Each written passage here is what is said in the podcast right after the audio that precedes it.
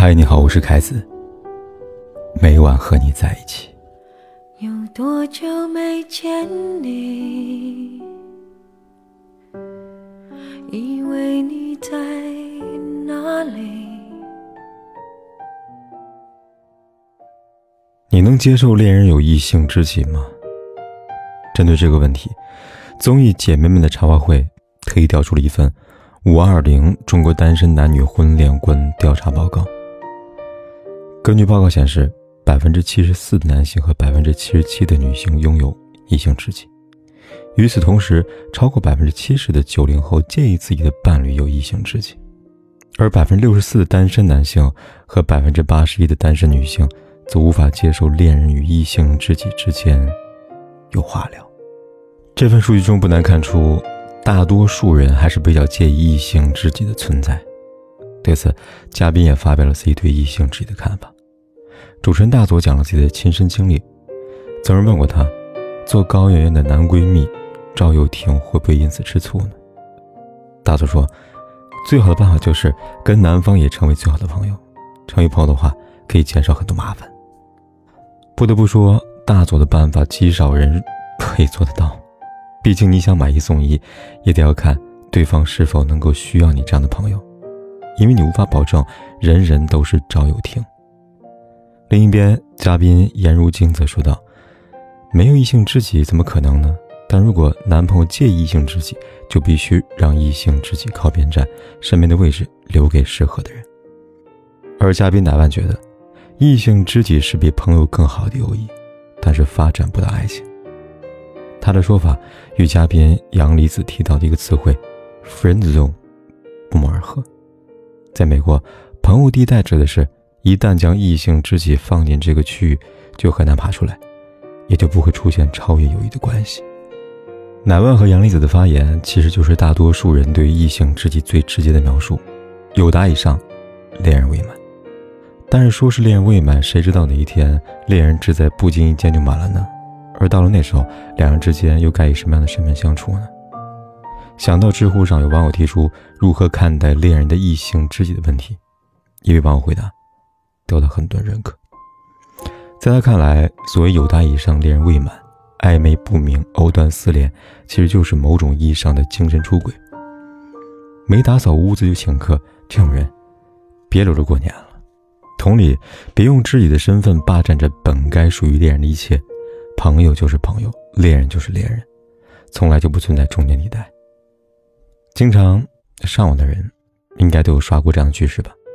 有一种友谊叫“叉叉”和“叉叉”，最常说的便是李大人和陈厚清吧。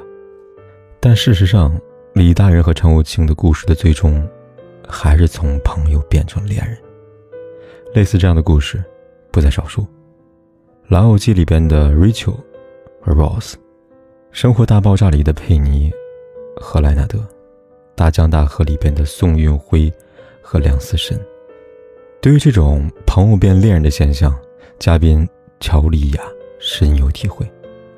上大学时候，乔丽雅有个男闺蜜，跟李大人很像，两人之间的关系好到乔丽雅只要看对方一眼，对方就能够接受到他眼神当中释放出来的讯号。然而，这样心领神会的友谊并没有持续多久，时间一长，男方对乔丽亚产生了情愫，自然而然选择了跨过友谊的边界。为了可以和乔丽亚有更进一步的发展，他向乔丽亚表明了心意。遗憾的是，乔丽亚对他并无朋友之外的任何感情，以至于在听到表白那一刻瞬间，他不知如何作答，却也不想找借口逃避。于是，他失去了一个朋友。从那以后，乔丽亚不再相信所谓的男女之间的纯友谊了。因为在他看来，这种看似单纯的关系实则特别危险。也许在你自己还没有意识到的时候，你已经不受控制爱上对方了。就像嘉宾林慧丽华说的那样，他说：“男女如果时间越久，真的是不知道后面会有什么火花点起来，就是突然间的某一个瞬间，想要更深入了解对方的感觉，之后连朋友都做不了了。”深以为然。异性之间，我们或许可以控制朋友的界限，却无法控制彼此之间的火花；而这样的火花一旦产生，就会一发不可收拾。最终等待他的，不是成为恋人，便是成为陌路人。诗人顾城在《避免》里写道：“你不愿意种花，你说，我不愿看它一点点掉落。是的，为了避免结束，你避免了一切的开始。相片那些，为了避免朋友变成恋人，为了防止友谊变质，从而杜绝伴侣和异性来往。”禁止语言上有过多交流的人呢？要知道，大多数人之所以会排斥异性知己，其实根本原因在不在于异性。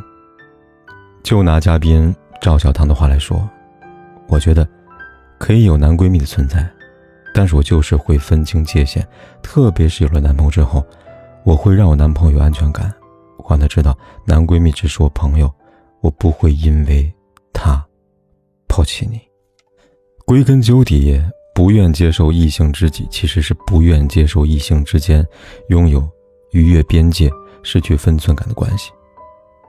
来说一个读者的故事吧。前些日子，小秋跟男友分手了，理由也是因为异性知己。两个人刚在一起一个月，男友就曾跟小秋坦白过自己有一个超过十年的异性朋友。当下小秋还未说什么，男友便对小秋说。你别问我你们两个之间选谁，我肯定选他，毕竟我们认这么多年了。一般人听到这样的话，心里面难免会膈应吧，但小秋不一样，在她看来，男友是个有情有义的人，而且只是朋友，没有什么好担心的，自己应该信任对方吧。然而在一起时间越久，小秋越觉得，男友和对方与其说是朋友关系，倒不如说是离不开对方的关系啊。他们之间有一种无形的默契，谁都无法介入其中，包括小秋。甚至于，当小秋跟男朋友约会时，男友也会叫上对方。记得有一次，三个人一起吃饭，结束时，男友去了厕所，对方自然的拿起男朋友的钱包去买单。那一刻，小秋感觉自己是个局外人，是这段关系里面的第三者。于是，她没有跟男朋友说一声再见，赶在情绪失控之前落荒而逃。在这封信的结尾，小秋这样写道：“分手一个月后，他才告诉我，其实对方是他多年爱而不得的人。虽然两个人没有在一起，但想能够以朋友相处，离他近一点，也是好的。”现实生活中，类似这样的故事太多了。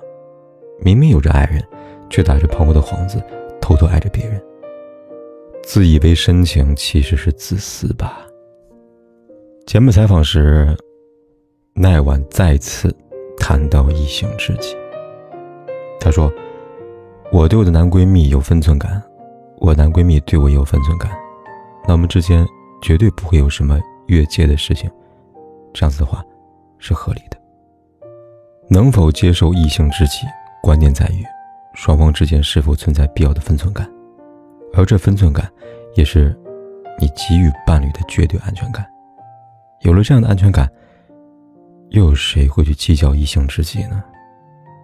所以，请记住，任何人、任何关系，一旦丢了分寸，就不再美丽了。谁知道你背影这么长，回头就看到你。过去让它过去，来不及从头喜欢你。白云缠绕着蓝天，啊，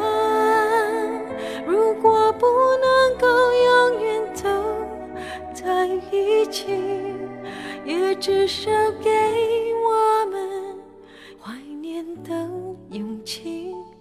拥抱的权利，好让你明白我心动的痕迹。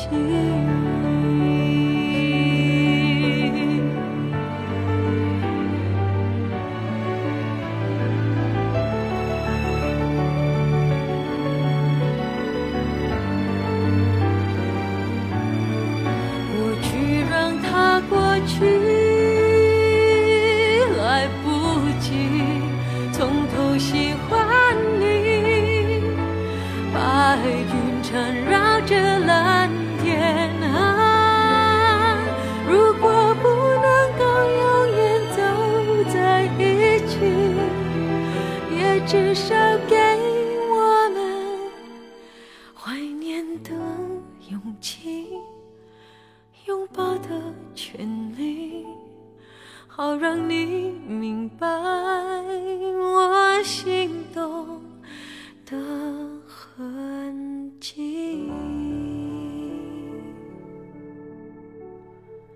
总是想再见你，还试着打探你的消息。